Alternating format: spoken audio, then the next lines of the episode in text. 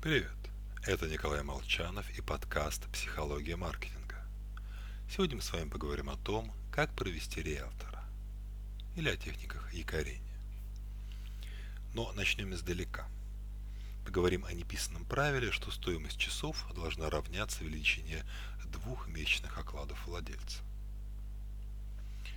А еще, помимо этого правила, существуют владельцы часовых мануфактур и их маркетологи – которые интуитивно понимают значимость точки отсчета, с которой начинаются рассуждения.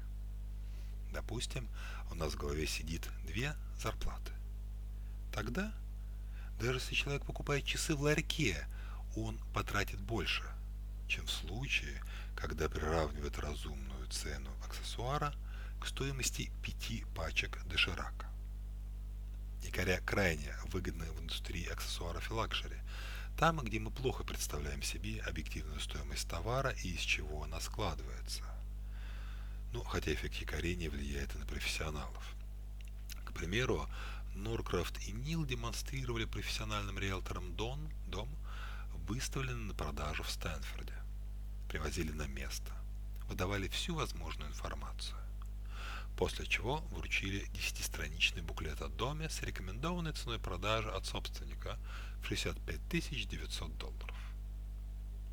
Но затем риэлторов попросили дать свою цену. Средняя оценка составила 67 811 долларов. То есть на 2000 долларов примерно больше. Второй группе показали и рассказали то же самое сдвинули только якорь. В буклете написали цену 83 900 долларов. И в этом случае риэлтор оценили дом в 75 тысяч. То есть примерно на 10 тысяч долларов, 15% по-моему где-то а больше, чем в предыдущем случае. На сознательном уровне эффект якорения мы не замечаем. Те же риэлторы кривились от цены в буклете, ведь ее определили непрофессионалы. Более 70%, 5% вообще не упомянули цену собственника в качестве фактора, на который они обратили внимание.